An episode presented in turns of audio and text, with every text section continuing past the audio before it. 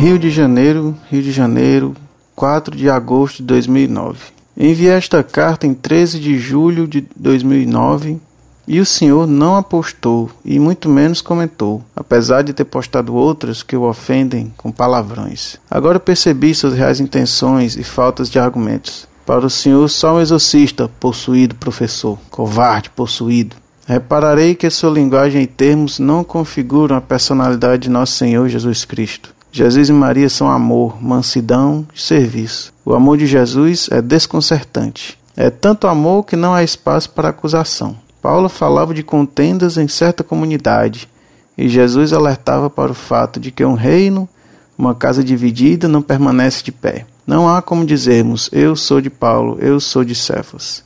Todos somos de Jesus Cristo. O tom de acusação não é o tom que o Senhor usou. Por exemplo, para receber aquela mulher pega em flagrante adultério. Ele não mandou que a matassem. Ao contrário, ele disse: Se alguém de vós não tiver pecado, que atire a primeira pedra.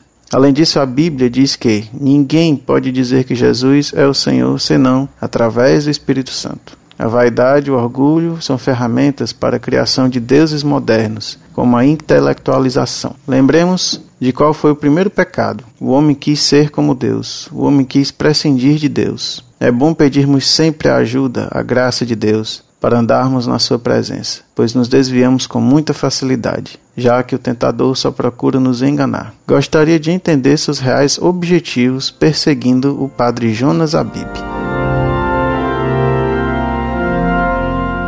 Muito prezado, salve Maria. Se não respondi a sua carta é porque não a recebi. Agora que ela me chegou ao monitor, respondo a você com prazer. Vejo que você me odeia e me considera um possesso. Que Deus o perdoe.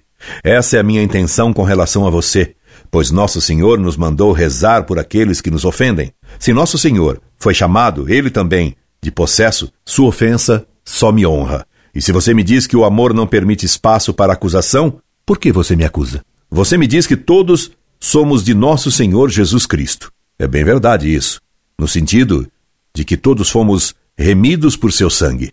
Mas você me diz, não há como dizermos eu sou de Paulo, eu sou de Cefas, e se mostra seguidor ou defensor do padre Jonas Abib. Os motivos pelos quais critico e combato os erros do padre Jonas Abib foram claramente expressos por mim. Rebata o que escrevi. Pelas ofensas, lhe agradeço, pois com elas você contribui para o quadro de honras da Monfort.